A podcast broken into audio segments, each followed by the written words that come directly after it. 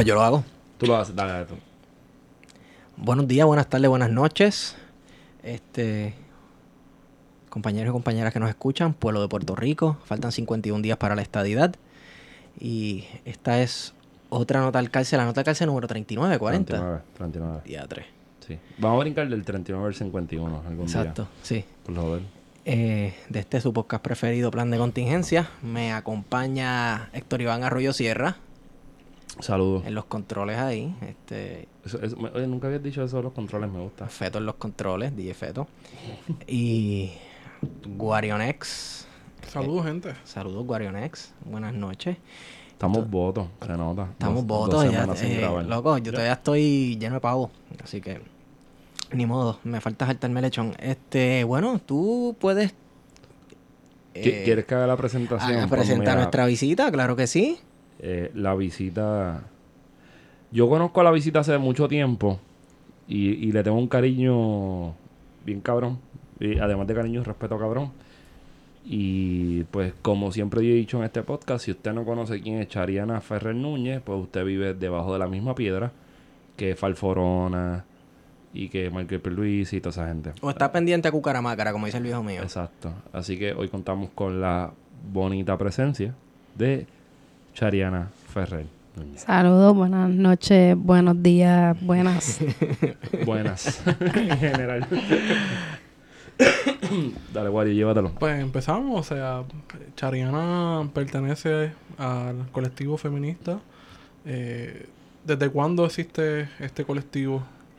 La colectiva, colectiva. La colectiva. para empezar, la colectiva feminista en construcción, eh, vamos para cinco años eh, como organización política. eh, nos posicionamos partiendo de del feminismo negro eh, y es todo el, el bagaje teórico de feministas negras y, y políticas decoloniales.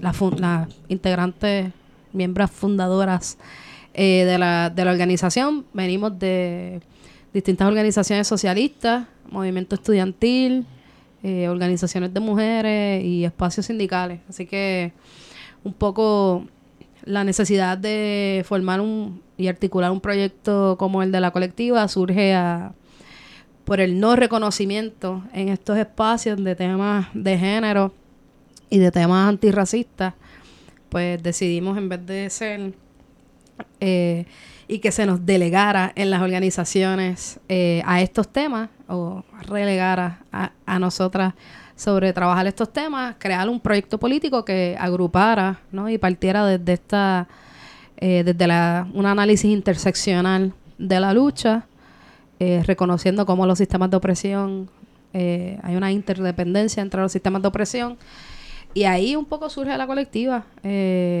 hace ya, vamos para cinco años, pronto. Eh, mencionaste feminismo negro. eh, específicamente, o sea, específicamente negro. ¿Por qué se llama así? Pues mira, porque parte de el legado de grandes mujeres negras eh, cuyo pensamiento pues partía de reconocer en cómo las opresiones en las que se vive y se resiste están vinculadas a un sistema capitalista, a un sistema patriarcal y a una violencia antinegra. Eh, así que no podemos pensar el capitalismo sin pensar en la supremacía blanca en que sostiene y la violencia antinegra en la que se sostiene el capitalismo. Eh, y ha sido precisamente el legado de una tradición negra radical quienes proponen ese pensamiento, igual que pensamiento decolonial. Eh, así que nosotras nos nutrimos, ¿verdad? Eh, y aprendemos eh, de ese legado y de esas prácticas y epi- epistemologías eh, teóricas, así que estamos un poco desde ahí, no desde un feminismo blanco y vulgar. Sí, sí, em, exacto, porque Pues, el, el- pues. sí, sí, sí. eh, ¿Cuánto, va de grabación? bueno, llevamos cuatro minutos, no hemos llegado ni a los cinco Me minutos. Este, Y ya ya bajo men- la ya primera- mencio- la mencionaste el- lo primero que me captó la atención, capitalismo. Eh, he escuchado mucha gente hablar de igualdad y todo este tipo de cosas sin atacar La clase. la- el sistema de clase también, este, y el sistema económico sobre lo cual se funda toda esta explotación que es el capitalismo. Entonces, es un feminismo, desde acá en mi perspectiva, que es una respuesta a esto, ah, todos iguales, sí, pero dentro del mismo sistema que nos está jodiendo a todo un feminismo casi capitalista, un feminismo Sí, que se convierte, blanco. que sí. se convierte al final en un quítate tú para ponerme yo, ¿no? Exacto, exacto. Pues sí, o sea, eh, si bien responde a, a un, o sea, antagoniza Sí. eh, a un feminismo blanco, pero también antagoniza a una izquierda blanca. Definitivo, Eh, definitivo. ¿verdad? También eh, responde a, a políticas que ciertamente no reconocen desde, o sea, hablamos de, mencionaste que el, el capitalismo eh, se remonta a la explotación de la gente, pero no solamente la gente, sino que expropia y explota a unos cuerpos en particular. Y eso es bien importante señalar que para que podamos hablar de capitalismo y de lucha obrera, estuvo eh, muy presente el trabajo esclavo, Sí. eh, ¿verdad? Y, y de cierta manera esa violencia, an- esa violencia antinegra en la que el colonialismo eh, se remonta. Y creo que a veces, pues, incluso en los espacios de lucha, eh, no solamente el, el feminismo blanco y burgués, sino también una izquierda privilegiada, blanca, eh, pequeño burguesa o, burguesa, pues también eh, se remonta desde ahí. O sea, que ustedes buscan bus- eh, romper con los pequeños clubes políticos, porque al final lo, lo que dices de la izquierda burguesa, casi, ¿verdad? Una izquierda burguesa son casi como clubes donde la gente se sienta a hacerse casquetas mentales de cómo salvar el que mundo. escucha a Sabina. Exacto. Sí, exacto. Digo, Sabina está chulo, qué sé yo, tú Eh, sabes. no sé. Pero, Pero por ahí es que va la cosa. A mí Sí, me gusta la cosa. caliente, a mí me gusta rumba caliente. o sea, yo no soy de esa izquierda. Y para los que nos están escuchando, quizás una explicación breve de lo que es patriarcado para que más o menos puedan atar. Pues mira, el patriarcado eh, definido por la, por la colectiva. Eh, un sistema, un sistema, eh, un sistema de explotación en la cual se hace una distinción o una marca sobre los cuerpos. Eh, en este caso, pues parte de la marca que se hace sobre la genitalia para establecer una estructura de poder y una jerarquía. Pero el mismo patriarcado no podemos desvincularlo, ¿verdad? De un sistema capitalista y de una violencia antinegra. Claro, Así que claro. parte de, de esa apuesta y, y el standing point de, de la, o sea, de la colectiva es Sí. eh, que no se puede separar. O sea, no podemos separar el patriarcado y cómo opera al capitalismo y a la violencia antinegra. O sea, Sí, es matizando- indivisible. Matizándolo con la situación colonial. Claro.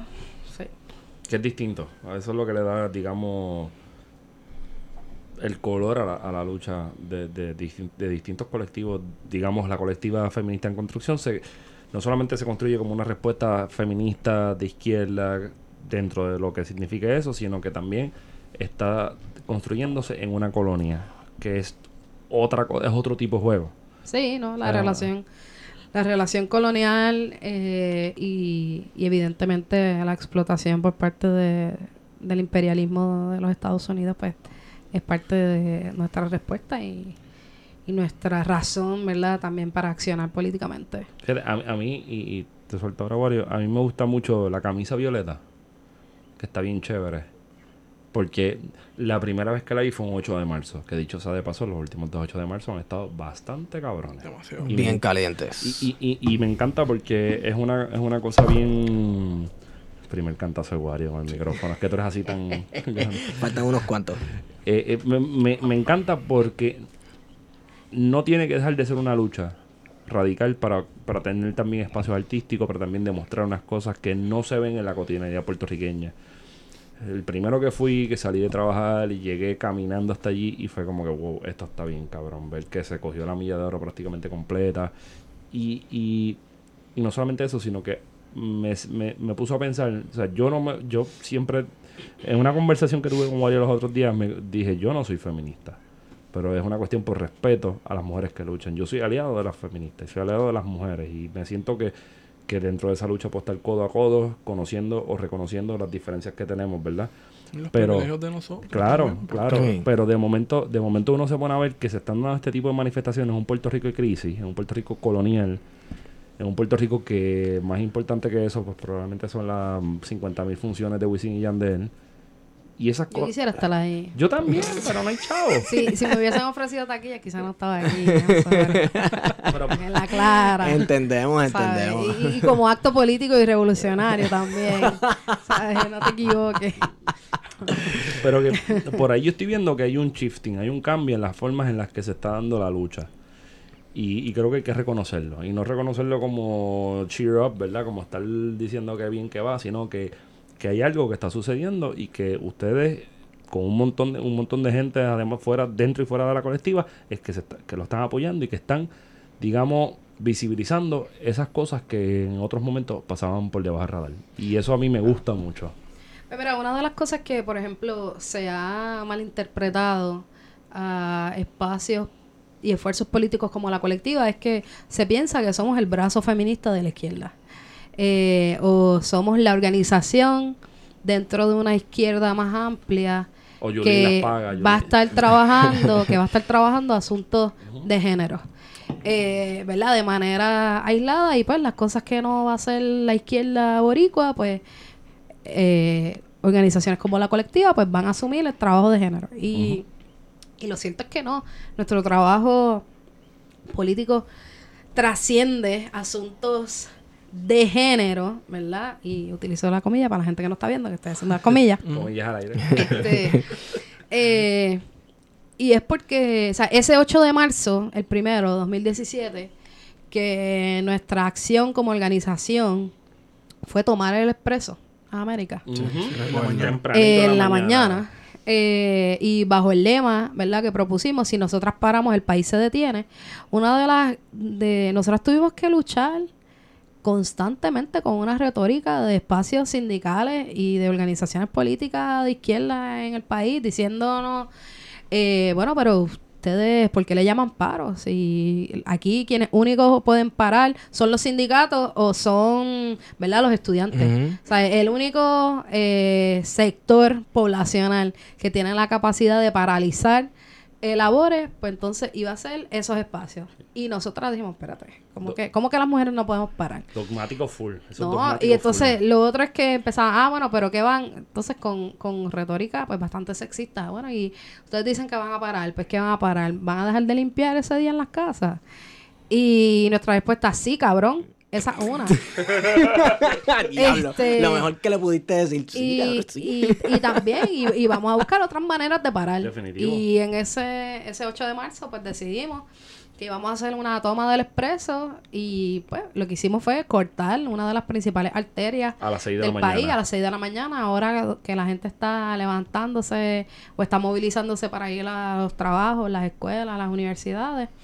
Y decidimos estar allí y empezar esa mañana jodiendo con un mensaje contundente al país que en efecto, si nosotras paramos, el país se detiene. Y hay muchas maneras también de paralizar y generar una discusión, porque aquí se van en el viaje de que quien solamente puede parar son los sindicatos.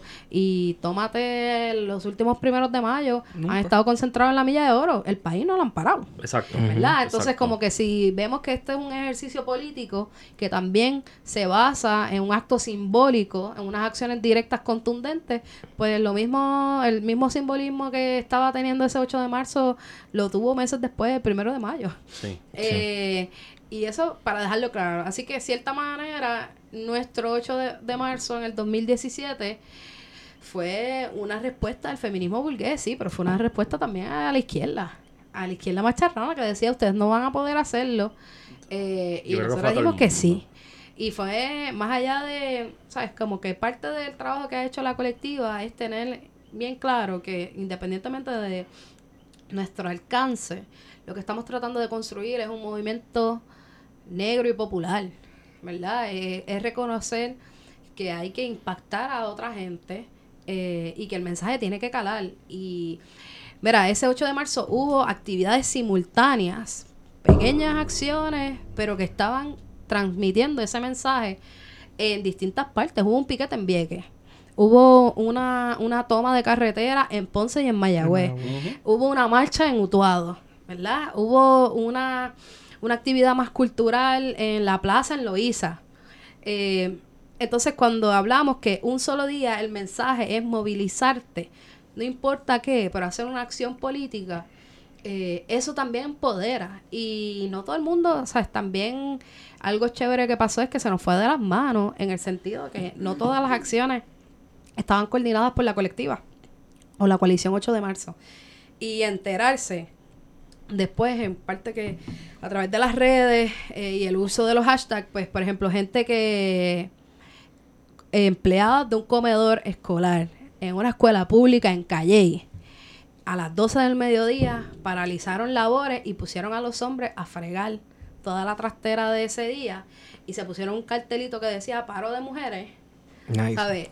Es también como tú empiezas a generar condiciones de empoderamiento que trascienden eh, los actos que ya tenemos internalizados y, le, y ¿verdad? legitimados como acciones políticas. Eh, y para mí eso es empezar a, movilizar y a tocar base y, empezar a construir un movimiento popular que salga de la gente de la Yupi. Cuando, cuando se dan estos, estas manifestaciones, estos movimientos, por lo menos los últimos dos años, la primera crítica que veo, que es lo, que uno siempre ve, ah, pero cuando fulano, cuando estaba la administración de fulano de tal no hacían esto. Exacto. Cuando estaba la administración, ¿O por qué paran, o por qué paran el, el, el, el, tránsito a las 6 de la mañana si yo quería trabajar? Eso a mí no me afecta. Exacto. Pero quería, quería, pararme en por qué no en tal allí con la administración y creo que los, ¿verdad? Desde que yo he estado en una que otra manifestación, en organizaciones estudiantiles, que nunca fui parte de una organización estudiantil, pero siempre estaba allí, pues veía los movimientos feministas.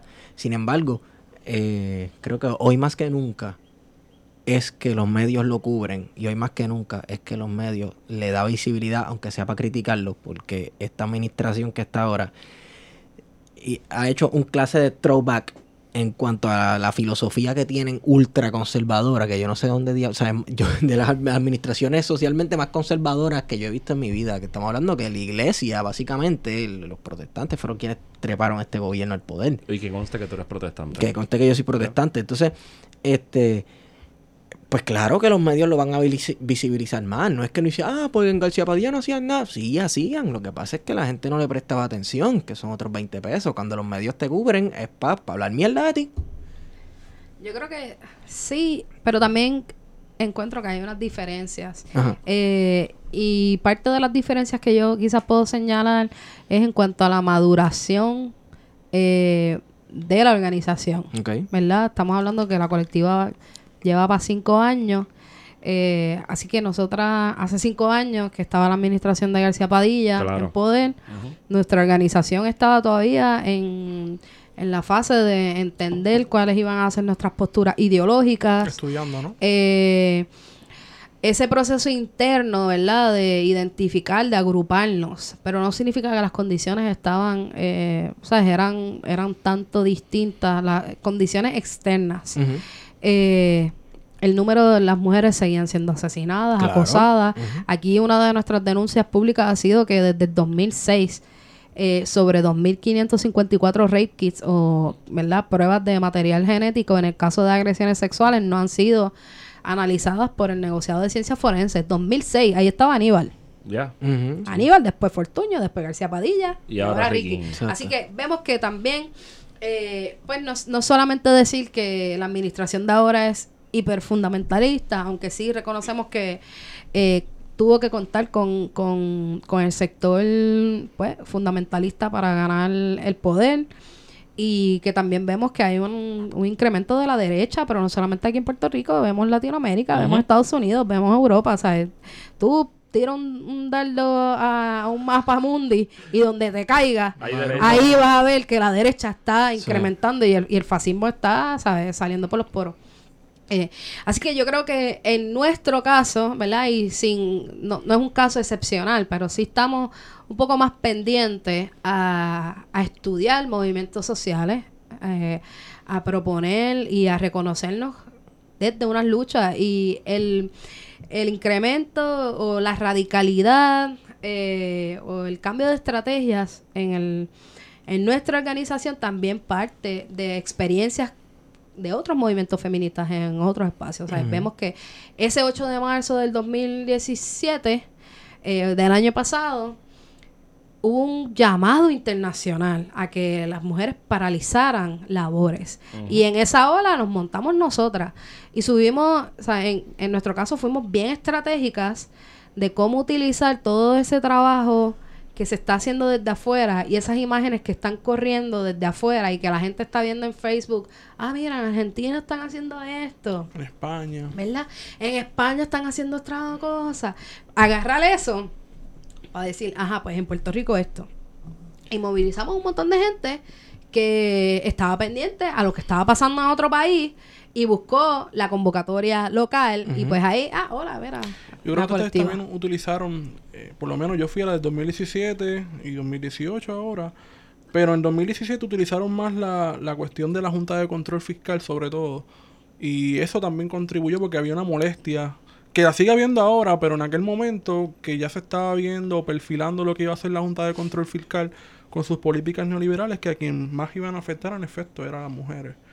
Y me parece que eso también sirvió, ¿verdad? Para que esa convocatoria del 2017 fuera tan multitudinaria allí a Torrey. Sí, o sea, hubo, vamos, eh, yo creo que antes del 8 de marzo del 2017, la última manifestación que se proclamaba directamente en contra de la Junta fue la de agosto 30. Que fue en el el hotel. 30 de agosto, que fue la conferencia eh, Aquí en Condado. Eh, aquí en, sí, en, en Condado. Y después de eso no había ninguna No. manifestación así multitudinaria hasta que llegó el 8 de marzo y la convocatoria era eso, ¿verdad? Estamos en contra de la Junta y vamos para la Milla de Oro al final de la jornada, ¿verdad? Porque fue una jornada de, de todo el día que también el variarlo, ¿no? El, el que fuese buscar otros imaginarios de acciones directas e insertarlas. Sí. Eh, eso ha sido algo que hemos tenido muy presente, que nuestras manifestaciones grandes sean, ¿verdad? Un poco cambiar la rutina y pues por eso tomamos el expreso, que eso no lo habían hecho hace décadas. Eh, y luego es pues el salpa afuera, piquetes, ¿verdad? Masivos en distintos puntos de, del área de San Juan, el Departamento de Educación, frente al Departamento del Trabajo, en la Yupi, que termina en la Ponce de Le- ¿sabes? que terminó en la Ponce de León. Eh, así que en general, y luego todo el mundo para la milla de oro. Exacto. Eh, así que esa fue la convocatoria del 8 de marzo y eso generó también un poco, mano, entusiasmo. Porque hay que hablarlo, o sea, la gente salió bien pompeada el 8 de marzo, un montón de gente se, se vinculó eh, con la colectiva y de ahí salió la propuesta de la primavera feminista, que tuvimos una serie de, de acciones eh, que iban camino al primero de mayo. Eh, estaba la discusión, ¿verdad?, sobre O'Neill, eh, por un lado, de buscar la renuncia de O'Neill, preparando eh, el trabajo cultural y en el caso pues, de las pleneras, eh, se hicieron gigantas de papel maché y convocamos el primero de mayo, ¿verdad? A un- una marea feminista que fue algo que, que gente que tiene más, más años que yo también me indicó que fue una de las primeras veces que aquí, un primero de mayo, la discusión sobre género y la presencia del feminismo como fuerza política no se había dado, ¿verdad? Y siempre se habla primero de mayo, Día de los Trabajadores, primero de mayo.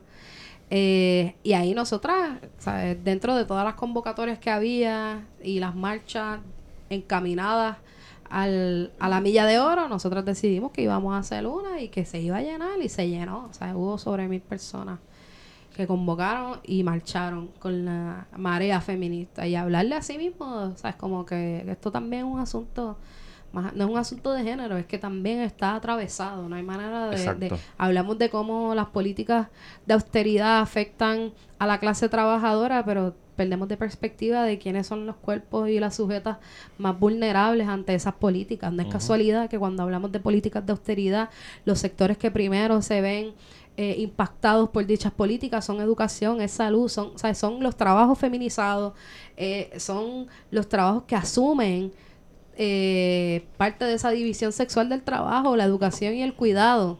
Sí. Definitivo. ¿sabes? Históricamente a quienes les han tocado asumir y ser las trabajadoras del cuidado y las trabajadoras de la educación.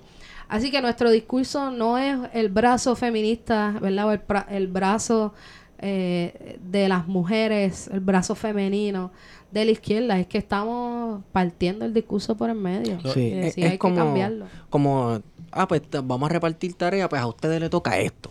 O sea, ustedes están rompiendo con eso y por eso es que en las manifestaciones que he visto, sí traen otras cosas a colación como lo de la Junta de Control Fiscal porque es que es una plataforma completa política. No estoy diciendo que, que ustedes se comporten como si fueran un partido político, pero es una colectiva, es una colectiva...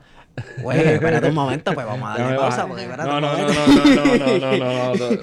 Vamos a darle pausa y empezar con esa discusión porque eso me gustó. Espérate un momento. Vamos paso a paso todavía, ¿no? Estamos con calma. No, no, no, pero o sea, que hablaste ahorita de la maduración de, de las ideas y la ideología y pues entonces tienen una plataforma política completa, cosa que les da la, la habilidad y la autoridad de protestar sobre lo que les salga de los pantalones o las faldas o los cojones o lo, lo- yo no sé qué rayo. Los ovarios. Los ovarios, exacto. Donde sea que salga, olvídate donde salga. Lo importante es protestar, ¿no? Exacto. Pero mira, a mí lo que me resulta bien interesante de la colectiva es que yo no tengo una memoria histórica política muy clara, digamos, desde el 2000 para acá.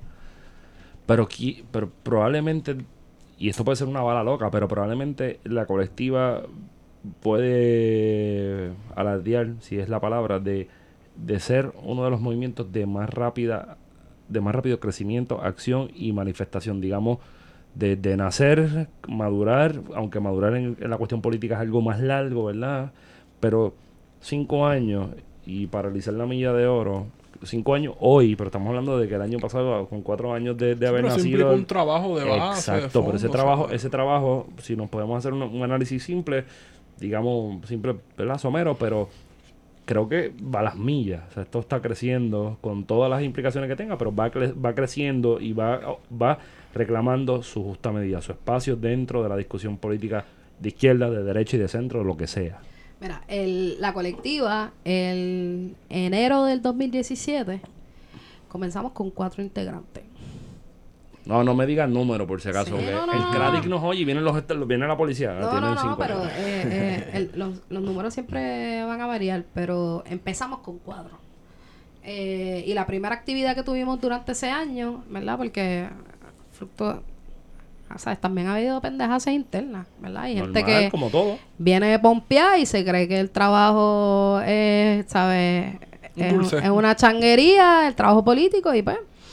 eh, después, diferencias y, y no han querido continuarlo y eso. Pero, pero nada, es que me parece también que es parte de, hay, hay rupturas, hay rupturas ideológicas, hay rupturas de estrategia y de táctica. Eh, pero lo que sí es que empezamos con cuatro y tu- hemos tenido un, un impacto nacional. Exacto, por ahí era que ¿Sabes? iba. Porque no, y, y, pues ahora mismo no somos cuatro, somos seis. Pero a- en las últimas semanas hemos insertado una discusión nacional. ¿verdad? Donde la última semana se lleva hablando sobre la situación de violencia de género por el trabajo de incidencia que hemos hecho. Oye, ponga- ponte el rango ahí. O sea, hay que ponerse sí, el no, y hay es, que y ponérselo. es, y es porque también en este sentido hemos sido mucho más inteligentes eh, y algo que hemos internalizado, ¿verdad? Eh, es que reconocemos la importancia de la formación política, ¿verdad? Eh, y nosotras tenemos una escuela feminista radical donde damos información política que no es, vamos a leer a Simón de Beauvoir y la gente de las mujeres es, vamos, aunque sí las podemos leer, pero también es reconocer ¿sabes? Cómo operan los sistemas de opresión, cómo podemos articular movimientos sociales que sean efectivos y que, ¿sabes? Que den resultados. Y ahí nos acercamos mucho eh, y hemos abrazado, ¿verdad? Lo que dice eh, el teórico de Critical Race, Stuart Hall, Politics without guarantee. Y ahí nos hemos zumbado. ¿sabes? La colectiva eso lo ha tenido eh, muy claro desde, desde inicio. Se nos va la vida en esto, pues lo asumimos. Se nos va la vida y nos vamos a tirar con todo. Y si no da resultados, pues no da resultados. Pero no tenemos nada que perder porque ya estamos hastiados. Así que hemos estado tirando. Hemos estado tirando a ver qué sale. Y así fue el 8 de marzo, cuando decidimos, el 8 de marzo del primer año, vamos a hacer esto porque entendemos que es necesario y que hay que jamaquear el tejido social y hay que jamaquear a los sectores en lucha. Eh, y establecimos un estándar. Porque si no hubiese estado, ¿sabes? Si el, el 8 de marzo no hubiese estado como provocamos que fuese, no hubiésemos tenido el primero de mayo. O sea, le, le dijimos, establecimos una vara. ¿Sabes? Tú no puedes venir aquí a frontear con, todos los recursos que tienen los sindicatos y las organizaciones políticas, hacer algo más, más pequeño de lo que nosotros convocamos para el 8 de marzo. Y déjame decirte algo más. Es una línea cabrona. Que es que, es que algo que, que también se pierde de perspectiva es que nosotras estamos convocando a un sector que se ha movilizado porque cree en ello. A diferencia de los sindicatos que para movilizar sus matrículas tienen que pasar listas, gente. Eso es así. ¿Sabes? Aquí los sindicatos movilizan porque pasan listas. Y si no, hay una multa administrativa que te da el sindicato y te cuestan dinero. Si el sindicato decide, este día tenemos que estar aquí a esta hora. Eh, y pues tampoco parte de, la disciplina política de otras organizaciones, ¿verdad? De izquierda, organizaciones independentistas o socialistas, que cuyos matrículas o integrantes van por compromiso político, de organización y por conciencia. Nosotras convocamos a un sector que no está organizado. Eso así también que no tiene los recursos de los sindicatos, ¿verdad? Que no se no opera, no se piensa como organización y logramos movilizar a gente, a mujeres que varían de, de edades, de ocupación, de espacios geográficos. O sea, hubo gente que se tiró de lejos porque creía que era importante estar allí. Eh, y no lo dejamos caer. O sea, también estuvimos 8 de marzo, primero de mayo. En junio convocamos a una asamblea feminista, la primera que se da en el país, a nivel nacional. Después de eso convocamos un cacerolazo frente a Fortaleza para entregarle los reclamos de que se aprobaron en, la asamblea. Y luego teníamos, eh, ¿verdad? Y para septiembre teníamos toda una jornada que se llamaba Abortemos el sistema, construyamos otra vida, que en medio del arranque de, de esa jornada, pues llegó María. Y ahí Hubo unas cosas que, ¿verdad? Unas, las condiciones materiales del país cambiaron un poco y nos provocó un estado, eh, ¿verdad? De, emergencia. tuvimos que redirigir algunos esfuerzos, pero la primera manifestación que hubo en el país post María la convocó la colectiva frente al centro eh, frente al centro de convenciones que estaba operando como el centro de operaciones gubernamentales y eso fue a cinco días de, del paso de María la colectiva convocó una manifestación señalando y haciendo la denuncia pública de la remilitarización de la isla por parte del ejército de Estados Unidos, eh, del el robo de cargamentos de, ¿verdad? de donaciones que venían de, de gente de la diáspora. Esas denuncias las hicimos desde la cole primero y estuvimos allí en protesta. Así que eh, un poco a veces el, pensar la colectiva como asuntos de género nada más es un poco limitar, eh, ¿verdad? Limitar la, la, mirada de cuál es el trabajo político que nosotras estamos haciendo y desde dónde y por qué es tan radical, porque se posiciona como un cambio de, de, de lo que es la naturaleza de las condiciones de opresión que se viven en el país. Eh, me pareció interesante el hecho de que el contrapunto que haces con la manifestación del 8 de marzo contra el primero de mayo, porque en efecto aquello parecía un carnaval, el, el, primero de mayo, eh, una actividad casi para toda la familia, este, veían los sindicatos con su spot de cerveza. no Eh, lo querías decir, cabrón. Pero es la, es la realidad, entonces como que hacían el llamado al orden, que había que mantenerse, no, no, no se comporten, Sí, entre pero es que fue- comillas. la, la disonancia fue tanta entre una cosa y la otra que al final se convirtieron en dos manifestaciones. Se dividió. había Eso fue en tarima con 2017. música.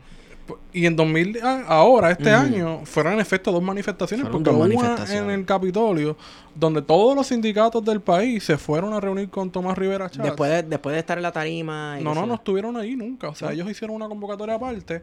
Y acá la convocatoria la hicieron los estudiantes y otros sectores. Exacto. Que se movió gente. A mí, o sea, no es que yo esté poniendo que manifestación estuvo más cabrona. pues, No, no, no. Porque es obvio la del 8 de marzo. Pero yo más bien, o sea, no, no es la manifestación en sí. El 8 de marzo nosotros también entendemos que la cultura es, es una herramienta importante eh, y es un ve- vehículo político. Eh, y nosotros tuvimos, un- ¿sabes? El- en la Milla de Oro montamos un batey y hubo un grupo de barrileras y, hay un grupo de pleneras que también y hubo actividades para niños. A mí me parece que, que eso también es político y es una manera de atraer a otra gente. Así que no necesariamente por ahí va la crítica que yo puedo levantar sobre el primero de mayo. Es más bien el discurso, eh, ¿verdad? Es el, el posicionamiento de cuáles son los reclamos que se quieren visibilizar en una fecha versus otra. ¿Sabe? En, en la de 8 de marzo, pues nosotros hablamos en contra de la Junta de, sea, en contra de la Junta de Control Fiscal, eh, y mencionamos, ¿sabes? La feminización de la pobreza, mencionamos cómo, cuáles son, cu- cuál es la gente, ¿verdad? Y cuáles son los cuerpos eh, que, que se ven más vulnerables ante estas políticas de austeridad. Eh, así que no necesariamente es en, en lo performativo, que siempre va a ser Sí, sí. una manifestación, ¿verdad? Eh, haya música, haya eh, cosas visuales, alcapurrias o cerveza, ¿verdad? Eso al fin, al final, todas las manifestaciones son performatividad. Sí hay un imaginario que nosotros queremos empujar y lo vimos el primero de mayo por la mañana, que nosotras antes de la actividad de la Milla de Oro, nosotras fuimos para el Capitolio eh, a llevarle un cacerolazo al gobernador. Eh, y ahí, ¿sabes? Nos enfrentamos a la policía. Eh, y tú tenías grupos organizados que se metieron para el aeropuerto, ¿verdad? O trataban de irse para el aeropuerto. Pero nosotras madrugamos en esa manifestación y estábamos a las 4 de la mañana frente a, eh, frente a Fortaleza enfrentándonos con los policías y ahí eh, hubo macanazos, hubo gas pimienta, por poco me arrestan. Y, ¿sabes? Yo decía como que espérate que yo, o como que soy la que va a consignar en la marea feminista a las 10 de la mañana, así que déjame, como que déjame, eh, ¿verdad? Fue, fue un reto, ¿verdad? Eh, pero sí hay unas cosas que, que pensamos como radicales y, y no es tanto en, esa, en esas imágenes, es también lo que la imagen nos está diciendo y cómo eso nos ayuda a convocar. Eh, y ha sido toda una jornada, ¿verdad? Vi- Viéndolo, viéndolo ahora, pues convocamos este 8 de marzo del 2018, convocamos a un sit-in frente al Capitolio y para nuestra sorpresa pudimos un grupo de nosotras pudo entrar al Capitolio y luego ahí formamos una manifestación y hubo gente, ¿sabes? Adentro y afuera. Eh, así que estamos un poco reimaginando cómo, cómo podemos insertar otras formas de protestar que sean contundentes, que sean escandalosas para efectos de pues el efecto mediático porque aquí si, si no hay si no es algo si no es algo que sea escandaloso que no Claro. venda los medios no lo cubren y ahí pues de nuevo a lo que estabas Sí. diciendo sobre la cobertura Sí. Mediática También, también lo cubren para entonces luego proceder a darle instrucciones a uno de cómo uno debe protestar. Claro. Tú sabes. El manual. Estoy aquí, estoy aquí, estoy aquí, estoy aquí. Yo, yo estoy buscando el manual de protestar. Yo no lo consigo. Alguien que me lo dé, por favor. Porque siempre la, la protesta es como el esa, no, no, no. es la, esa no es la forma. Esa no es la forma. Y después te dicen como que esa protesta hubiese sido buena de tal forma. Entonces, si haces Es la que- protesta es de que- tal forma, siempre va a salir alguien a decirte que no era la forma. precisamente, ninguna forma es la forma de protestar, porque protestar implica algo de, Incomodar. de- de Incomodar. incomodar y romper las reglas. Así que ah, eso no es forma de protestar. Ajá, por eso es que lo estoy haciendo, cabrón. Porque Cabrón. no es la forma. Muy bien. ¿Cómo llegamos al 25 de noviembre? Son cinco años, di que sí, son cinco años, otra vez. A ver. Sí. Bueno, Porque hay gente que. Yo, yo leí comentarios donde Esteban dice en este podcast que la, la, la razón o la mentalidad de este país reside en los, en los comentarios abajo en las Es el noticias. alma. Es el, el alma de este país reside en las noticias. En la sección de comentarios del Nuevo Del Día. Nuevo Día, Ahí está la puertorriqueñidad. Y era como que, ¿de dónde sale toda esta gente? Esta salieron de ayer. Yolín les está pagando. Petrodólares, Cuba, Venezuela, sí, Cuba, no, ya, Venezuela. ya lo hemos escuchado, ¿verdad? Es como Pero, que pero, o sea, estoy esperando mi cheque, mano. Estoy bien arrancada. tienen que bajar. Estoy bien arrancada, de A, verdad. a nosotros no nos mandan por PayPal, ¿verdad? De Por exacto, PayPal. dola- canadienses, dólares canadienses, hacer el cambio, no, no se siente tanto el bajón. Pero, pero esto no se da en el vacío. No, pero, o sea, el año pasado, post María, noviembre, todavía hay gente sin luz. Todavía hay gente sin luz. Pero recién María haber pasado por el país, nosotros convocamos a una manifestación el 25 de noviembre, que es el Día Internacional de No Más Violencia contra las Mujeres. Y es una fecha que surge en conmemoración, ¿verdad?, al asesinato o en denuncia al asesinato de las hermanas Mirabal bajo la dictadura de, de Rafael Trujillo en República Dominicana. Una violencia de género que parte y se manifiesta a través del Estado. Así que son asesinadas por sus convicciones políticas y por la lucha en contra de una dictadura. Ujú. Eh, no porque no fue una relación de pareja, ¿verdad? O sea, como que no fue violencia doméstica, pero fue violencia de género por, manifestada a través del Estado. Y el año pasado, nosotras, eh, la Cole convocó una manifestación donde dijo a través de las redes, buscamos 200 mujeres eh, y nos metimos a plaza. Y, y en plaza, porque ese era el único espacio donde estaba la gente que Es no que tiene Pla- luz. Plaza es el centro de todo. Y, plaza exacto. opera como una plaza Ajá, pública. Claro. Este, así que nos metimos ahí sobre 200 mujeres que que ¿verdad? se unieron al llamado de, de la colectiva y ahí se hizo una denuncia de las condiciones, ¿verdad? de violencia que, que se estaban viviendo en el país en general, pero también eh, cómo esa violencia se había eh, recrudecido a través de las condiciones eh, post huracán y veíamos, ¿verdad? Aparte de la denuncia cómo la, los cuarteles no querían recoger los órdenes de protección, o ley 54, los tribunales no estaban operando, Oye, las salas especializadas. Así que en esas condiciones la colectiva convocó y fue una actividad, ¿verdad? Bastante concurrida. Se hizo una reformulación de, de la canción Cortaron a Elena. eh, para ver también cómo la cultura es, es un vehículo, ¿verdad? Que, que se puede utilizar para problematizar y hacer una denuncia política. Pues entonces, en este año, eh, la colectiva principalmente hizo hace una conexión de cuáles son las condiciones eh, en cuanto a violencia de género que se están viviendo en el país y, el escándalo, ¿verdad? Así que llevamos en las últimas semanas hablando sobre el número de las mujeres asesinadas bajo violencia de género en lo que va de año. Y empezamos con 20. Y mientras estábamos preparándonos para la actividad, fueron 21. Eh, y el día del, del plantón, esa mañana asesinaron a otra, así que eran Un 22. policía, Y en lo que va de semana, el miércoles asesinaron a, a otra mujer, así que 23. 23. Ese es el número hasta ahora.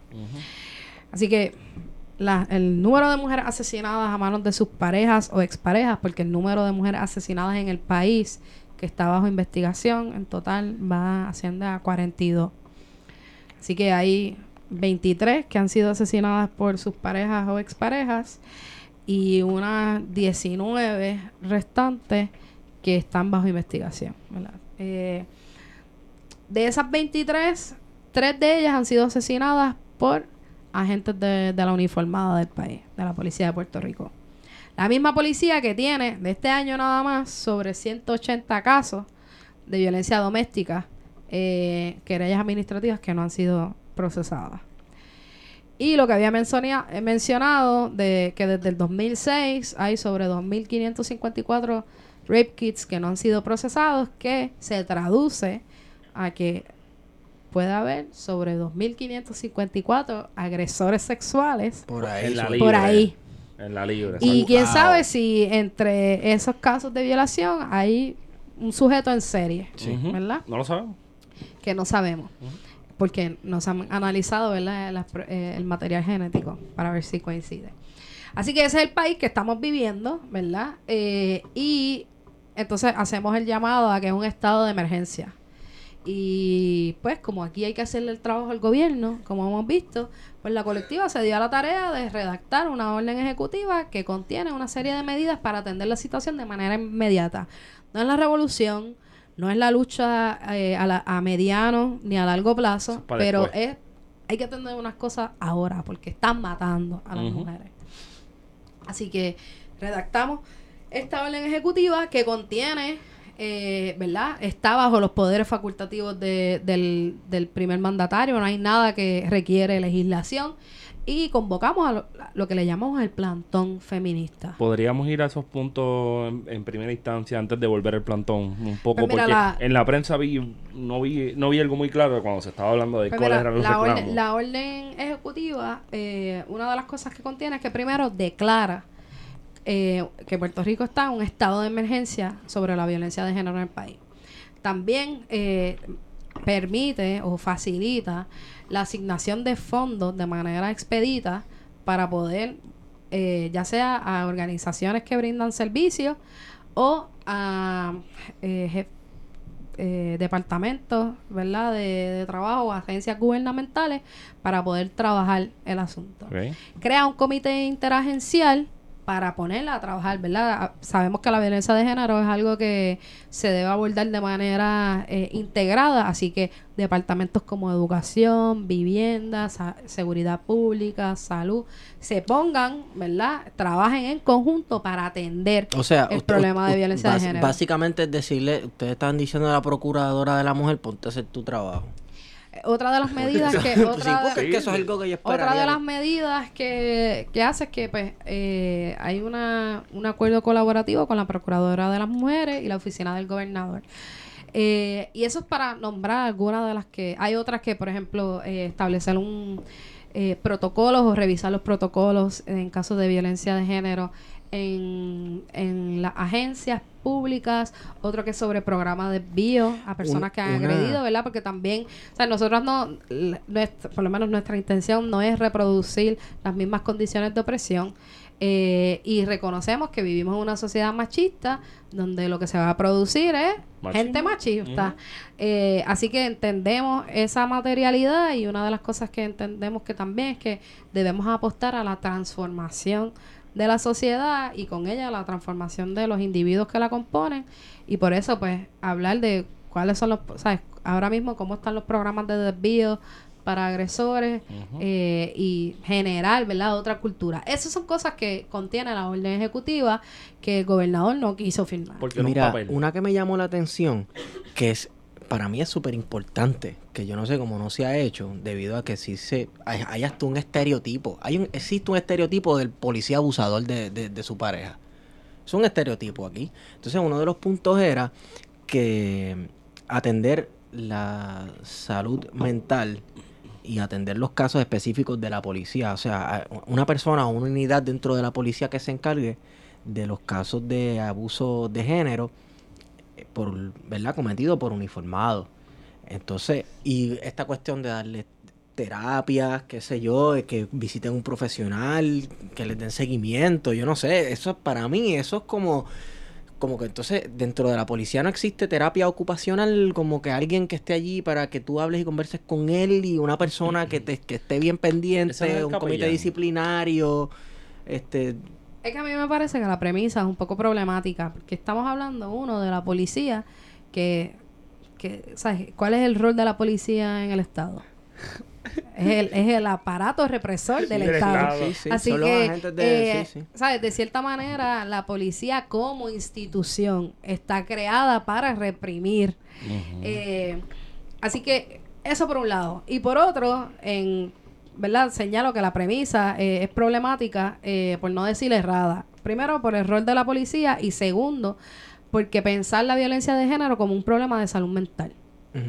Eh, lo que es falso. Es un problema de salud pública, Sí. ¿verdad? Porque afecta a la sociedad, pero no es un problema de salud mental. Cuando establecemos que es un problema de salud mental, está uno patologizando una cultura opresiva. Una. Entonces podemos decir que la violencia, ¿verdad?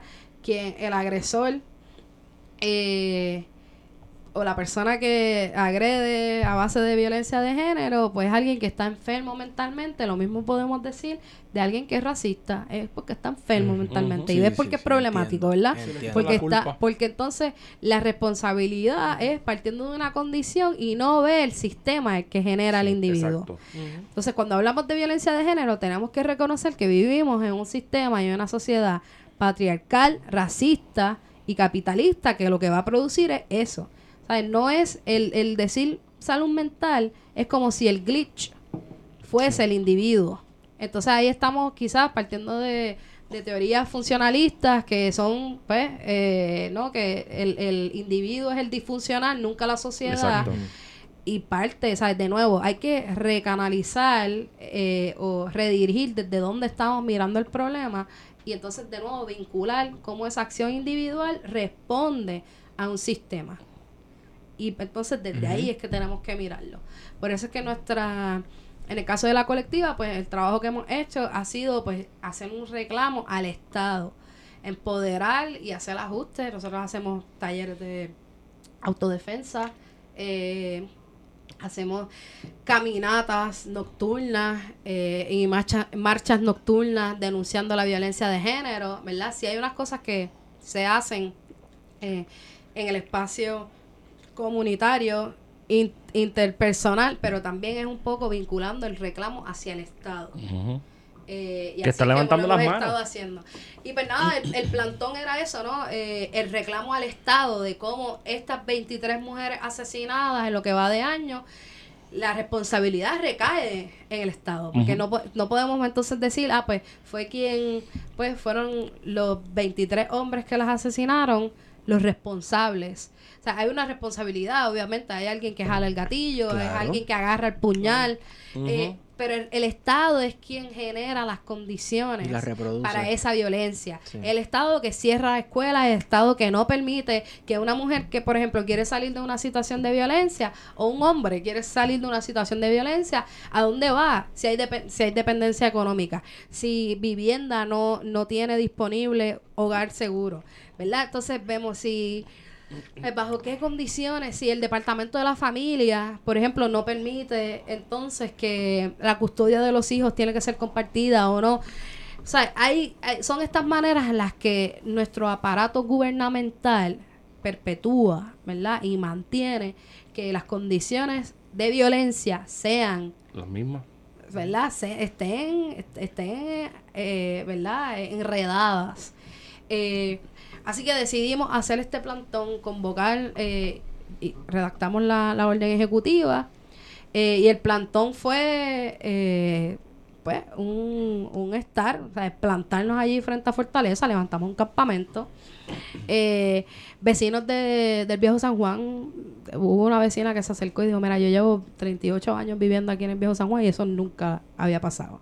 Que de momento saquen casetas y digan, de aquí no nos vamos, ¿sabes? Como que ya estaban acostumbrados al, al piquete o a la marcha, Sí. estando tres vamos. horas y se van. Pues allí nosotros nos quedamos y el llamado era que no nos íbamos hasta que el gobernador viniera a filmar. Eh, y estuvimos allí tres días eh, y terminó pues con la represión por parte del Estado y generó unas condiciones eh, inseguras para nosotras poder permanecer allí. Eh, pero continuamos la lucha desde otros espacios y seguimos ¿verdad? reclamando que, que Puerto Rico está en un estado de emergencia. ¿Qué pasó ese día, el domingo, que es el día que más la prensa reseñó? Pues mira, el, el domingo, como se conmemoraba el 25 de noviembre, pues convocamos a un piquete eh, a las 10 de la mañana y también se le había dado el día anterior un ultimátum al gobernador de 24 horas para aparecerse, porque no había dado cara. Así que el 25 convocamos un piquete eh, y cierta manera, pues como parte de ese ultimátum que se le había dado al gobernador, dijimos, pues vamos a ir, vamos a entrar. ¿Tú no quieres salir a recibir la orden ejecutiva, a firmar estos reclamos, a atendernos? Pues nosotros vamos a ir para donde tú estás. Y ahí intentamos transitar por una vía pública, ¿verdad? Que había estado eh, obstaculizada por parte de, de miembros de la policía.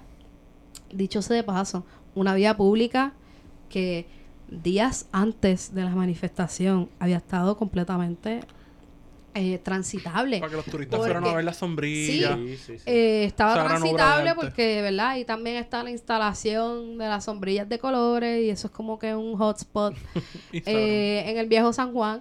Así que días antes de la manifestación esa, esa, esa calle era transitable. Eh, y pues nosotras ex- exigimos, ¿verdad? Poder transitar por esa calle, a lo que se nos negó, porque de nuevo estuvo eh, obstaculizada por parte de la policía y la policía impidió que nosotras pudiésemos pasar dando macanazos y tirando gas pimienta.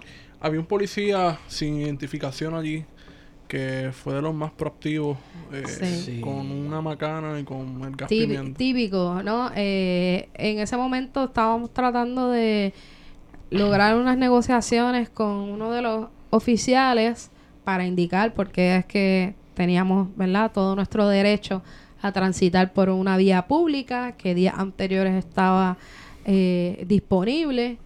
Y pues esta, esta gente que no, ¿verdad? Como bien señalas, no identificado, eh, violando los mismos protocolos y reglamentos de la policía, saca su retén y comienza a lanzar eh, de manera indiscriminada a manifestantes, lo cual causó una reacción Claro. por parte de los manifestantes en las que decidieron mover eh, una de las vallas, ¿verdad? Y se dio ese forcejeo con la policía.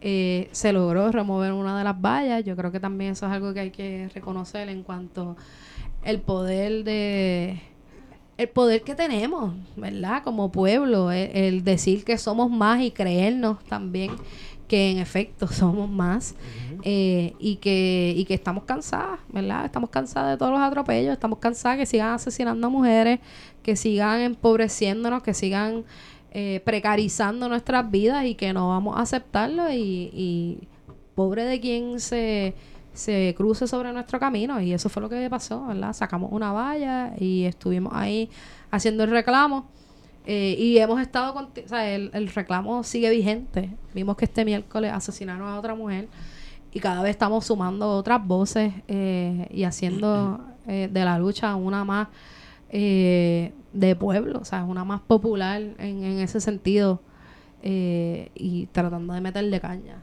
al tema. Y el concilio de mujeres la recibió. No. Eh, quien, nos, quien nos recibió el sábado fueron asesoras Joan Vélez eh, Joan Vélez e Iliana Aymat. Ambas fueron eh, procuradoras de las mujeres de manera interina. Ninguna fue nombrada. Eh, y nada, nos recibieron como asesoras del gobernador eh, en lo que fue más una discusión, o sea, un intercambio de, de cortesía, ¿verdad? Y protocolar con el compromiso, eh, así, con la urgencia de que eh, iban a atender nuestros reclamos y que eso iba a estar antes del 31 de diciembre. Y nosotros dijimos que, que urge, ¿verdad? Eh, y hemos visto también cuál ha sido la respuesta por parte de, del gobernador, ¿sabes? Aquí un grupo de residentes en condado dicen que tienen un problema, no tuvieron que ir a la fortaleza. Ellos llegaron allí. El, el gobernador fue fue allí. a condado y se reunió, ¿verdad? Y llevó todos los recursos disponibles se del reunió Estado. con se reunió con ellos. Entonces, algo que también es importante señalar, ¿verdad? Que que me lo, me lo trajo un poco a mi atención eh, es cuando hablamos de estado de emergencia en el caso de las 23 mujeres que han sido asesinadas, ¿sabes? Emergencia para quiénes, ¿verdad? Porque tampoco podemos pensar de manera que el, el grupo de mujeres es un grupo homogéneo y que estamos siendo impactadas por la violencia de género de, de forma iguales, Ujú. ¿sabes? Aquí la emergencia y a quienes asesinan son a las mujeres pobres y negras del país, ¿sabes? Dos de las mujeres asesinadas son de Manuela Pérez. Eh, Vi el mapa que ustedes publicaron, que está bastante Eh, cabrón. y, y vemos, ¿sabes? ¿Cuáles son los espacios, ¿verdad? ¿Cuál es el entorno? Eh, y cuando hablamos de violencia de género, cómo estas mujeres también están eh, sometidas, ¿verdad? Eh, por violencia antinegra, por ¿sabes? Por, por las condiciones eh, de clase eh, y el sistema capitalista. ¿sabes? Eso es importante señalarlo y entenderlo para ver que no es un reclamo de, del brazo femenino de la izquierda, Ni tampoco, sino, ni tampoco es sino una perreta, entender, sin- sino entenderlo que hay una materialidad y cuando nosotras está, cuando la colectiva decide luchar en contra de que asesinen en- a mujeres, estamos hablando de unas mujeres en particular, unas mujeres que ya son eh, vulnerables, unas mujeres que ya están siendo oprimidas por un sistema capitalista, por un sistema racista, por un sistema colonial que está operando en el país y que hace de, de esas, de esas mujeres el sujeto perfecto para recibir la violencia por parte del Estado. No, porque de nuevo, no es pensar, ah, la, la mataron, ¿verdad? Sus parejas. No, antes, antes, de, antes de, de que esas parejas o exparejas, antes de que esos hombres las hayan asesinado, ya el Estado las les había puesto una sentencia. Eso es así. ¿verdad? Eh, y eso es algo que tenemos que reconocer, porque esto, tiene, esto sí tiene que ser una lucha de pueblo. Pero no es porque el pueblo quiere que las mujeres sean bonitas y, y libres y que las mujeres merecen besos y abrazos, como estaba diciendo eh, Raymond. Raymond, Raymond, Raymond. ¿verdad? Eh, es porque también esto es una cuestión de raza, ¿verdad? Esto, esto es un issue sobre el capitalismo y el colonialismo en el país, porque son las mujeres aquí en esta tierra quienes más reciben el fuete eh, y es por ser mujeres negras o por ser casi negras o, O por ser mujer. o por ser, pues, pero es que, tam- ¿sabes? Lo que quiero decir es que no es solamente por ser mujer, porque no son las mujeres de condado las que están asesinando. No, no, no. Entonces, en eh, por eso es que digo que es importante verlo de... Es que... Es que... Es, incluir el análisis de clase más y el, que no... análisis de raza. Es que ni siquiera son mujeres y por eso, ¿sabes? En el sentido de que no se les piensa como mujeres y por eso es que también son desechables. Mm. ¿Sabes? Porque cuando pensamos aquí la lucha de mujer, y por eso el, el imaginario de.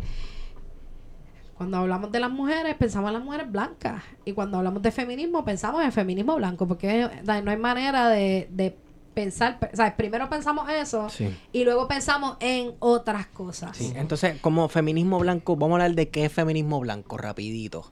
Vamos allá. Pues Porque, ajá. Feminismo blanco. Ese es el que se reúne en Popular Center.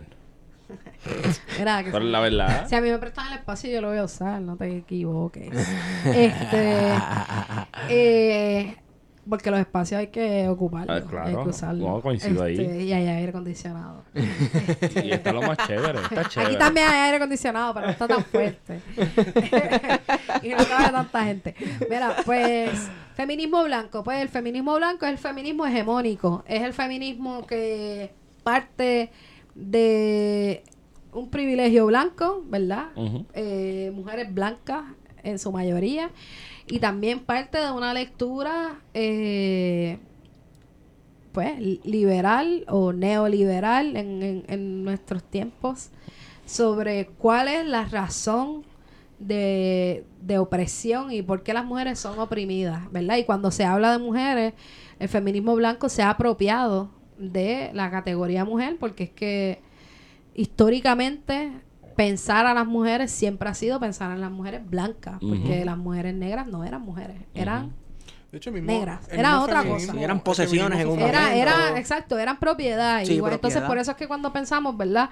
Eh, cuando hay que hacer estas distinciones, eh, porque se piensa, ¿verdad? Eh, hay, hay una, hay una feminista negra eh, que tiene un libro que resume mucho de este, este, esta síntesis, ¿no? Habla de all men are black and all women are white, but some of us are brave. Entonces es un poco pensar en cuando se habla de la lucha antirracista, pues también parte de una posición bastante eh, masculina en el sentido de que el dirigente pues son hombres negros. Eh, y pues pensamos entonces a los líderes de- del movimiento, hombres, y cuando hablamos del feminismo, pues de nuevo, eh, ocurre eh, que todas las mujeres son blancas. Así que el feminismo blanco parte de ese privilegio.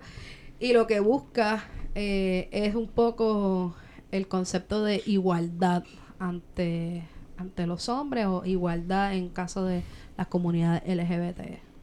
Y Pregunta.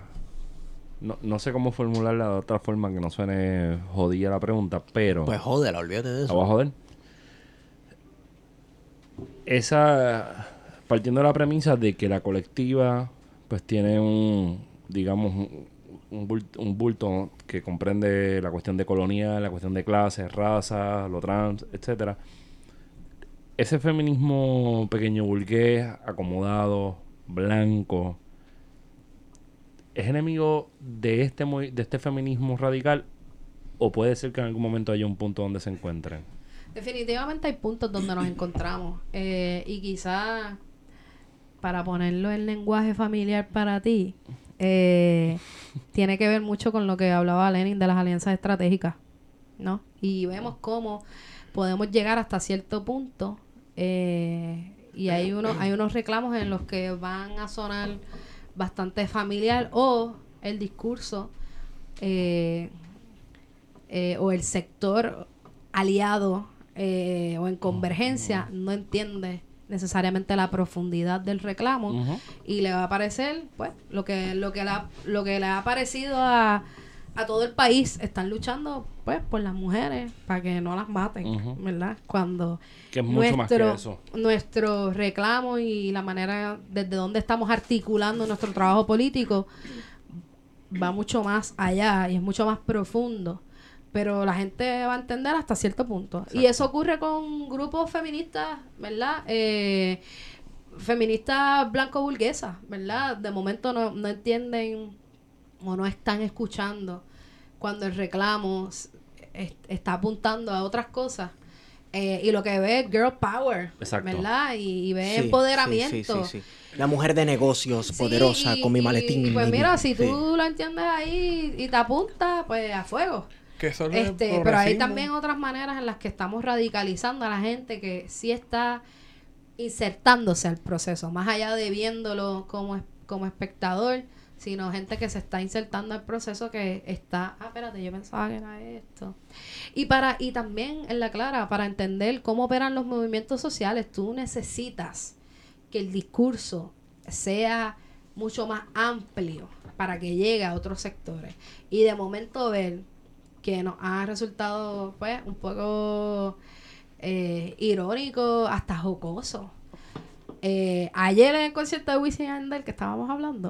Wisin anoche, eh, en la función de anoche, Wisin dijo en frente a muchos espectadores, o sea, 14 sobre 14 mil eh, de público, mira gente, hay que respetar a las mujeres.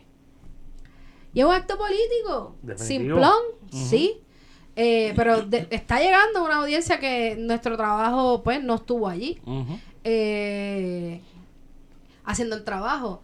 Entonces vemos como eh, artistas como René Pérez, ¿verdad? De Residente, pues eh, subió una de nuestras publicaciones eh, y la compartió. Y de momento es como que, verá, este jodido macharrán.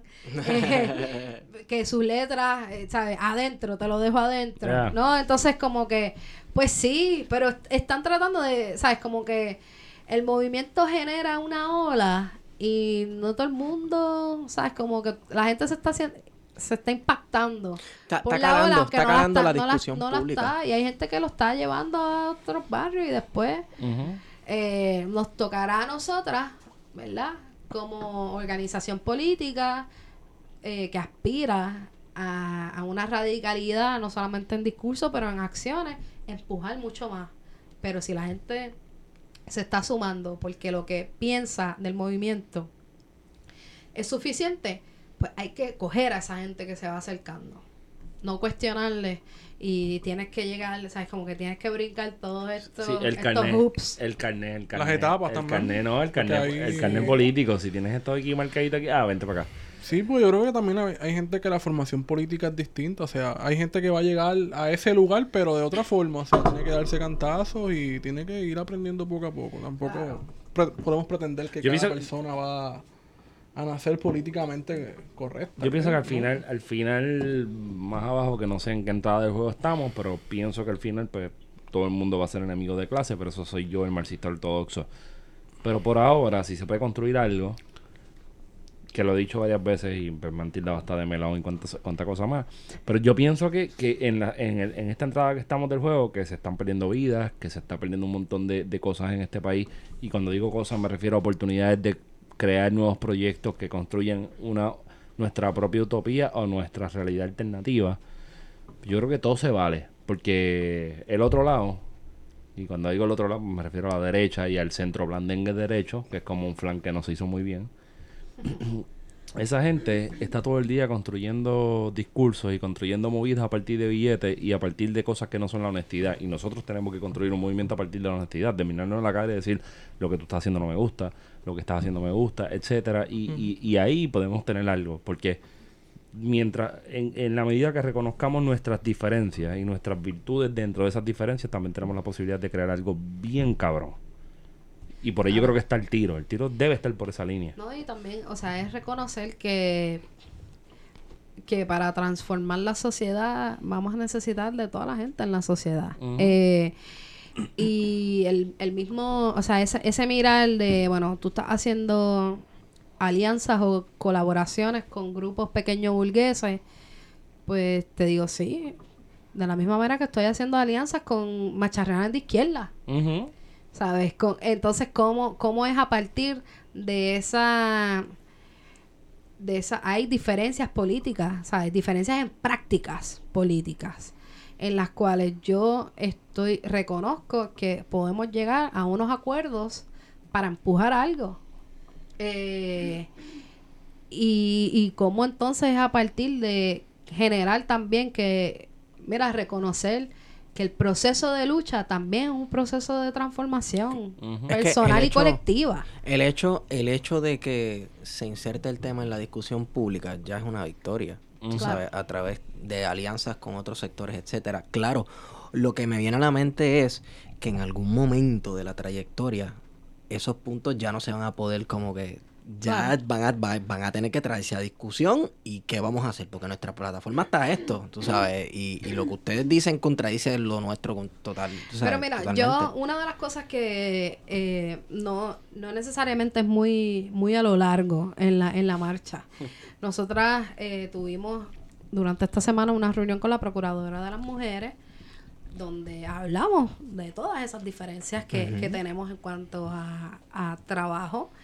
Y yo le dije, mira, nosotras estamos aquí, hay unos acuerdos porque hay una apuesta, ¿verdad?, de, de lo común donde ahí hay unas cosas que coincidimos. Ahora, nosotros vamos como movimiento, como organización política, vamos a estar fiscalizando su labor. Y si no, vamos a estar allá afuera piqueteándole. Y se lo dije en la reunión. Y cuando salimos a dar declaraciones a la prensa eh, y, y hablamos, ¿verdad? Precisamente sobre, se nos increpó sobre la discusión de perspectiva de género en la educación. Una de las cosas que yo señalo, que es que me parecía un poco eh, contradictorio que estuviésemos hablando del currículo de perspectiva de género en la educación pública y que esa discusión tiene que ser con la actual secretaria del Departamento de Educación, Julia Kelleher, que ha sido la responsable de implementar políticas de austeridad, cierre de escuelas y eso también es violencia de género. Afecta a la mayoría, a un sobre 85% del magisterio son mujeres. Sí. Así que cuando cerramos escuelas, ¿a quiénes estamos también afectando? A mujeres. a mujeres. Eh, y eso es parte de lo que he señalado desde el principio. O sea, aquí no hay ninguna concesión. eh, eh, y eso, ¿verdad? Yo creo que por lo menos a las compañeras de la colectiva nos queda bien claro. Y hemos sido consistentes en, en nuestras acciones. Que hay unas cosas que se tienen que dar a través del Estado y quien está ahora mismo, ¿verdad? Gobernando es gente indeseable, vulgar, blanca, pues sí. Pero, hay- pero las victorias no les pertenecen a ellos. Las No. victorias las hacemos nosotras. Claramente. ¿Verdad? Hay gente que coge pon. Y hemos visto que en las últimas semanas, con toda la discusión del- de la violencia de género, quienes más co- han cogido pon han sido los populares. ¿Sabes? Hmm, Nosotros sí. tenemos reclamos aquí, mira, hasta Melissa Mark Viverito, desde Nueva York. eh, la representante de Nidia Velázquez, desde, desde Estados Unidos. diciendo que apoya el trabajo que estamos haciendo y que no es posible que sigan matando a mujeres. Estamos hablando de mujeres blancas, burguesas, sionistas, las dos. Eh, y nosotras, ¿sabes? No, no podemos controlar a quién le agrada nuestro discurso. Eh, ¿Verdad? Y yo, y yo, yo aspiro que siga agradando. ¿Verdad? Y que y llegará un momento que va a incomodar. Está incomodando ahora mismo a la gente que está en poder. Y cuando eso cambie, incomodará a la gente que esté nuevamente en el poder. Eh, pero no son concesiones por parte de la organización. Yo pienso que lo del 25 incomodó bastante. que Qué eh, el hecho de que hayan salido una manada de fotutos, por ejemplo, de, de bots en Twitter o en las redes sociales, demuestra de que hay una Se campaña quizás se articulada. organizaron, se organizaron en Porque los chats de incomodó, o WhatsApp. sea, el hecho de que las mujeres salieran organizadas esa jornada de lucha de un fin de semana completo, eh, definitivamente que molestó a, a- a ciertas esferas de- del poder y que van a responder de distintas maneras, este, con la fuerza, con la, la campaña de miedo, la campaña de que la colectiva es un grupo feminista, radical, marxista, eh, guerri- eh, de guerrilla, eh, todas esas cosas que yo vi en las redes sociales esa semana que sacaron. Este, pues, de- en eso es que se va a basar la campaña de miedo, porque definitivamente lograron algo. Eh, y lo que falta, ¿no? De que- Mira, a mí me encantó de momento ver gente que le estaba dando de los fotutos estos del PNP, que le estaban dando screenshots a nuestras convocatorias y dice, ah, son un grupo político, mira, lo dice la descripción. Colectiva Feminista en Construcción, proyecto político que agrupa a feministas desde las intersecciones de raza, género, clase y sexualidad en lucha en contra del capitalismo y el patriarcado. Mira, lo dice ahí y yo como que, pues sí. Sí. ¿Sabes? Como que nunca hemos escondido cuál es nuestra que- razón. Sí, somos una organización política. Pero eso es sí, orgullo. Yo- es una cuestión bien interesante lo de la política, porque Sí. entonces el neoliberalismo como que despolitiza las organizaciones, o eso es lo que pretende. Entonces, ah, el feminismo no puede ser político, no Ah, jodas. aquí la gente te requiere que tú hagas tus demandas, que tú le demandes y tú le pidas al Estado cosas que no sean políticas, pues que le vas a pedir nada. Nada. Vas a ir allí a hacer nada, a hacer el ridículo. Que los reclamos sean, ah, es que, es que metieron la política, pero es que todo es política, todo esto es política y lo que está sucediendo y los asesinatos a las mujeres y la injusticia son productos de política. Opresiva, pero política. Entonces, si te dicen, ah, no metas la política, pues entonces me quedo en mi casa y no hago un carajo. De nuevo, las mismas personas que da- dan instrucciones de cómo protestar, ah, no, no, así no es. O tener que ajustarse a- también a la misma retórica liberal de entonces son derechos humanos, ¿verdad? Como si estuviese la noción de humanidad no estuviese enraizada precisamente de, de violencia antinegra, de capitalismo, ¿verdad? De un sistema, o sea, aquí hablamos de derechos humanos que son instaurados a nivel internacional bajo qué? Bajo la Revolución Francesa. Entonces es como que si Son esa es la que única excluyen. es el un- exacto, ese es el único imaginario que se tiene sobre la humanidad y es que de nuevo nosotras no entramos ahí. O sea, cuando hablan de derechos humanos tampoco están hablando de nosotras, somos una freaking colonia.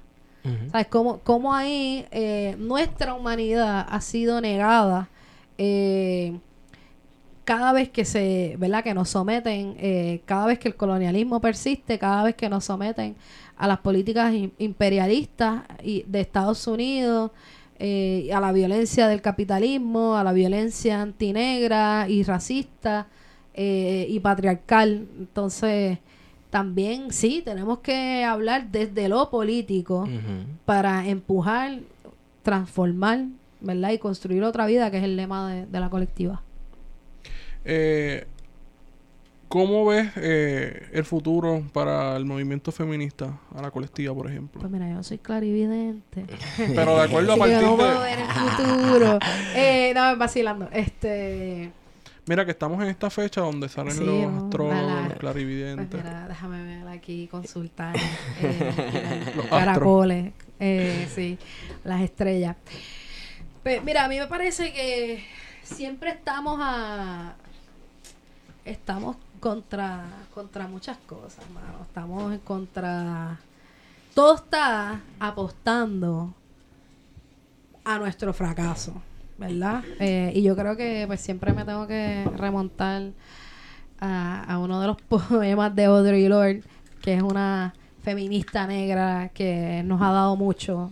Eh, y, nada, en uno de, sus poemas, eh, que tengo tatuado en uno de los, de los versos, en, en mi brazo es se supone que no sobreviviéramos, ¿verdad? Así que yo veo un poco el futuro de, la colectiva y el trabajo político que hacemos eh, y que hago como uno que está a pesar de que no quieran, ¿verdad? A pesar del capitalismo, a pesar de la violencia antinegra, a, a pesar del colonialismo y del patriarcado, nosotros nos posicionamos a pesar de todas esas cosas, eh, negando nuestra existencia eh, y luchando en contra de la indiferencia de gente que también se ve afectada por esa, por esa opresión y esas opresiones. Y así que veo, veo que creo que, que estamos articulando, me parece que en estos últimos dos años hemos sabido eh, apostar a cosas nuevas, reformularnos, aprender de experiencias pasadas en, contextos eh, similares y hermanos, a mirar el Caribe, a mirar la historia de Puerto Rico desde, desde la historia no contada eh, y pensarnos, ¿verdad?, eh, en contra de, de, esas fuerzas mayores, pero también reconociendo en cómo este pueblo ha resistido a mucho. Eh, y creo que en la medida en que vamos articulando un movimiento y una organización que está mucho más clara en cuál es su rol eh, y la coyuntura en la que vivimos, pues creo que vamos a poder ser mucho más estrategas. Eh, y creo que en los últimos meses ha demostrado eso, ¿no? que podemos ser bien estrategas y podemos articular cosas que, que no se están pensando y que estamos apostando. El año pasado nosotras le presentamos a sindicatos y organizaciones políticas una propuesta eh, de paralizar el país viable, partiendo de la experiencia de Martinica y Guadalupe en el 2009. Eh, y, vimos, ¿verdad? Y tratamos de discutirlo con muchas organizaciones y decirle, mira, las condiciones están, eh, las podemos generar Aquí la paralización no tiene que deberse como se ha hecho históricamente. En el caso de las islas de Martinica y Guadalupe, en el 2009 eh, paralizaron sus países. Eh, uno fue 70 y pico de días y otro fue 56 días de paralización de país donde cortaron avenidas principales, ponían barricadas y fueron sobre 150 reclamos que se le hicieron al gobierno y tuvieron que, y era una negociación de cuatro pares, fue con, los beques, que son los burgueses criollos, con el gobierno local de ambas islas, de Martinica y Guadalupe, y con el gobierno francés, porque son colonias de Francia. Así que se dio, una, se dio una negociación eh, con estos tres sectores y lograron vencer. Parte de las cosas que hicieron es aumento salarial, educación pública a nivel universitario. Eh, y nosotras, o en el 2009, Islas del Caribe, mientras aquí teníamos la ley 7, ¿sabes? En medio de la crisis fiscal eh, y se lograron cosas. Entonces, a veces, como izquierda, ¿verdad? Buscamos imaginarios eh, eurocentrado, ¿verdad? Vemos a Grecia, Puerto Rico es la Grecia del Caribe. Exacto. Este, y ahora, y ahora podemos, ¿verdad? Este, y a veces, pues, no vemos tanto Europa y a veces cuando hacemos los, los intentos de hacerlo más cercano, pues miramos a Latinoamérica. Eh, pero también hay que mirar, hay que mirar aún más cerca. Hay que mirar en el Caribe y vemos condiciones mucho más similares a la condición política de Puerto Rico en cuanto a la relación colonial y políticas de austeridad. Así que hicimos ese trabajo, ¿verdad? De verlo viable, pero pues también fuimos ignoradas por parte de organizaciones eh, políticas, por parte de sindicatos, no, no se puede, no están las condiciones, eh, no es posible. Entonces, eso también es una mirada, ¿verdad?, de, de macharranería, de nos ven como un grupo de mujeres, así que no sabemos de política, somos muy ilusas. Eh, y cada vez tienen que morderse la lengua porque también hay que partir y hay que salir de esa idea de que las condiciones tienen que estar. ¿verdad? Las condiciones. Y eso es algo que yo llevo escuchando. Nunca yo llevo, yo llevo condiciones. 10 años militando eh, políticamente y esa cuestión de las condiciones tienen que estar y es como si un día nos vamos a levantar y los periódicos las portadas de los periódicos van a decir las condiciones están y va a haber Sí. un anuncio y la Sí, radio a la vuelta de la esquina. Vamos a, ver un, esquina. avión- una avioneta con uno de esos anuncios. condiciones las están. condiciones están. Sale a la volando, sobrevolándonos. Eh, y yo creo que parte del ejercicio que hemos hecho desde la colectiva es decir, mira, las condiciones las creamos. Y eso fue lo que hicimos con este ejercicio del plantón, fue crear las condiciones, porque hemos visto que en las últimas semanas el discurso que se ha estado levantando en la prensa es hacer las conexiones, o sea, es repetir el discurso de la colectiva. Y las conexiones que hicimos de los rape kits, de la policía y de los asesinatos, eso lo hicimos nosotras. Lo posteamos en Facebook y empezó a generar. Y la gente, ahora mismo, tú no puedes hablar de la violencia de género en el país y no puedes hablar del estado de emergencia en el país sin mencionar esas cosas juntas. Y eso es una conexión que hicimos. Cuando todo el mundo se fija, pues en la gente, las mujeres asesinadas. Así que es como también estratégicamente tú piensas y agrupas las condiciones, ¿verdad? O sea, agrupas la, la materialidad de lo que se está viviendo. Entonces tú dices, aquí es que está. Este es el discurso que vamos a impulsar. Y creamos las condiciones. Creamos las condiciones que la gente está encojonada y dice estado de emergencia. Y eso lo impulsamos nosotras, ¿no? Este y, y miramos, ¿verdad? Que se ha hecho en otros países, cómo podemos, ¿sabes? Como que en esos sentidos estamos mucho más ágil, ¿verdad? Y hay gente que sí quizás tiene formación eh, universitaria, pero más bien es una formación política que se ha dado en otros espacios que nos ha generado, pues, mirarnos, estudiar y, y entonces refrescar eso, a diferencia de otras organizaciones políticas que todavía los referentes de formación eh, son libros que siguen cogiendo polvo. No digas así de Mandel. Sí. Bueno, yo creo que podemos ir cerrando. El futuro. Hay que hablar del futuro. Eso es lo que estábamos hablando. Eso es lo que estábamos Yo hablando. diría que estamos en contra de todo, a Sí. favor. no tenemos nada a favor, pero vamos para encima. Oye, ¿el gobernador contestó? Porque ese, ese, ese también El gobernador dijo que es feminista, fue lo que dijo el gobernador. ¿Tú viste eso? El Primer gobernador, dijo feminista. que él no podía firmar una orden ejecutiva porque sí. Y que al final iba a hacer un papel y que no iba a generar nada. Entonces, nada, pues le montamos el vacilón de que pues ninguna orden ejecutiva que él ha firmado, eh, incluyendo valor. la última que había firmado es la del bono de Navidad. Así que, ah, Bueno. pues, ok, pues eso no cuenta. Cheque. Este, pero nada, al final, mira, yo creo que, que sí hay- había una materialidad de conseguir esa firma y de lograr un- que se adopten unas medidas. Pero también la ganancia política sobre esta je- situación ha sido mucho más eh, importante. Ahora mismo todo el mundo está hablando de la orden ejecutiva de la colectiva. Y ya el, ese enunciado carga mucho, carga mucho, ¿sabes? Te posiciona eh, o nos posiciona desde un lado en poder. Porque solamente el gobernador es quien emite órdenes ejecu- ejecutivas. Y aquí el país, ¿verdad? Los medios de comunicación, la gente en las redes habla de la orden ejecutiva Eso es así. de la colectiva. Así que quién es la que tiene el poder, ¿verdad? Este y me parece que a través el, el discurso es poderoso, ¿no? Eh, hay, hay una Tienen algo el mangado. plano, ¿verdad? El plano, en el plano, o sea, la, la guerra, la lucha de clases se da en, en múltiples planos y en el plano ideológico también. Eh, así que nosotras hemos, le hemos arrebatado ese poder.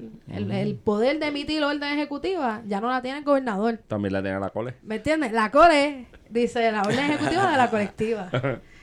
Eh, así que pues eso por, por un lado, que la discusión se ha mantenido en las últimas semanas como un tema. Hoy salió una columna muy buena de Ana Lidia Vega Sí, la leí por encima. Está dura. hablando también del estado de emergencia.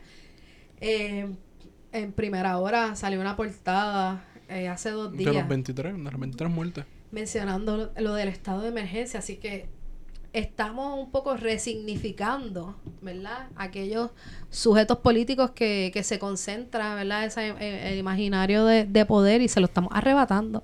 Discursivamente, en algunas ocasiones, físicamente, en otras, por ejemplo, cuando se remueve una valla a la fuerza eh, para ganar espacio eh, físico y, y en una manifestación. Así que estamos poco a poco, ¿verdad? Se le está arrebatando el poder eh, a quienes lo, a quienes tienen el control hegemónico de, de los aparatos del Estado y también estamos construyendo poder desde otros espacios. ¿verdad? Eh, así que se, ar- se le arrebata el poder a algunos y se construye poder eh, desde otros espacios y, y desde otras miradas. Y yo creo que ese es el futuro de la colectiva, el seguir rearticulándose eh, y buscando otras estrategias para seguir haciendo un trabajo eh, político que construya otra vida y, y que reconozca que la justicia, la lucha por la justicia es indivisible y que requiere destruir el sistema patriarcal, capitalista, colonial y su violencia antinegra. Estoy pensando que eventualmente de aquí a no mucho tiempo la colectiva feminista va a ser un, personaje muy interesante para estudio para la historiografía puertorriqueña. En, en- tiempos que todo estaba como que medio, digamos, yo, yo pienso que es como cuando está el, el, el gringo le dice whitewash, cuando el espumero del agua. Blanqueo. El blanqueo, exacto. Como que cuando hay este espumero, espumero sí. es bien raro tú ver estos espacios de donde tú puedes ver el agua más, más, digamos, más clara. Y una de esas cosas que hace que se ve así dentro de todo lo que está pasando es la colectiva. So, quizás estoy tirando una bala loca pensando en el futuro, pero mirándolo, si yo estuviera 30 años para adelante y miro para atrás, algo que- Feto sí tiene la bola de cristal. Pero no te creas, ya lo están haciendo, papi. Pero claro. ¿Sabes? Como que ya, o sea, por lo menos desde espacios académicos ya hay varias, eh, varios trabajos que están recopilando y haciendo ese análisis eh, un poco más vivo, no, ¿verdad? Tú Sí, no dices de- tú dices, no- tú no dices de aquí a, tre- a, Sí, ¿verdad? sí. a 30 años, Eh, pero ya hemos hecho algunas colaboraciones con, con universidades que están mirando el trabajo, ¿verdad? Y están viendo eso, ¿verdad? Eh, coincide en esa mirada de cómo la colectiva está eh, resignificando mucho del, creando un paradigma. del, ac- del accionar político en el país y que, eh, ¿verdad? Más allá de la organización que está haciendo todas las luchas, es que cómo está también generando estas rupturas internas y externas eh, y empujando un discurso que Y- no, y que no en caer. común. ¿Qué? Dejándola caer, hay que dejarla caer. Dejándole caer todo el peso. Uh. este, creo que podemos ir cerrando. Eh, ¿Dónde las podemos conseguir? Si alguien quiere buscar más información, si alguien quiere ver los puntos que ustedes hicieron para que el gobernador este filmara, todas estas cosas, redes sociales, etcétera. Pues mira, la Cole está en las redes sociales de Facebook, Twitter e Instagram bajo Colectiva Feminista en Construcción. En Twitter el, handle es Cole Feminista. En Instagram es Colectiva Feminista PR. Y en Insta y en Facebook nos consiguen bajo Colectiva Feminista en Construcción. Busca la nubecita con la letra roja. Este, y dado por concluido, esta ¿Dónde te fabulosa- A mí, ¿verdad? Oh, ¿Dónde te consigo? momento. Yo estaba tirándome la de locutor de Oye, radio. pero- Estigón por Twitter. ¿Qué Y pau? nadie te va a conseguir con ese bigote. Claro que sí. El nuevo estudiante es como que... Esto es como, como los espejuelos de Superman, que cuando él se los quita. Ah, ah, eso- es Clark Kent y otro se los quita. Exacto. Superman, pues el bigote. Sí. ¿Dónde te consigo? Estigón por Twitter. Como por Twitter. Ah. ¿Y a ti, Wario? Oro Candanga. Wario Candanga. Quiero, Wario- quiero la cuenta tuya, fotuta. Que tú mismo la corras. Wario Candanga 51. Pero Por va a tener tu cara y todas tus cosas. Todo igual cosas. que tú y, y simplemente por joder. No puedes poner un Yorkie como hacen todos, cabrón. Poner un Yorkie, un águila. Un águila en Yorkie, sí, sí.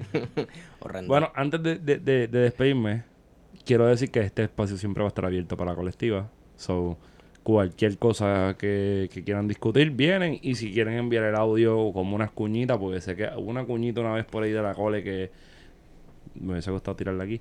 Pues la pueden hacer llegar y nosotros la tiramos con el mero hecho de ponernos a joder, porque esto es lo importante también, ¿no? Hay que, hay que.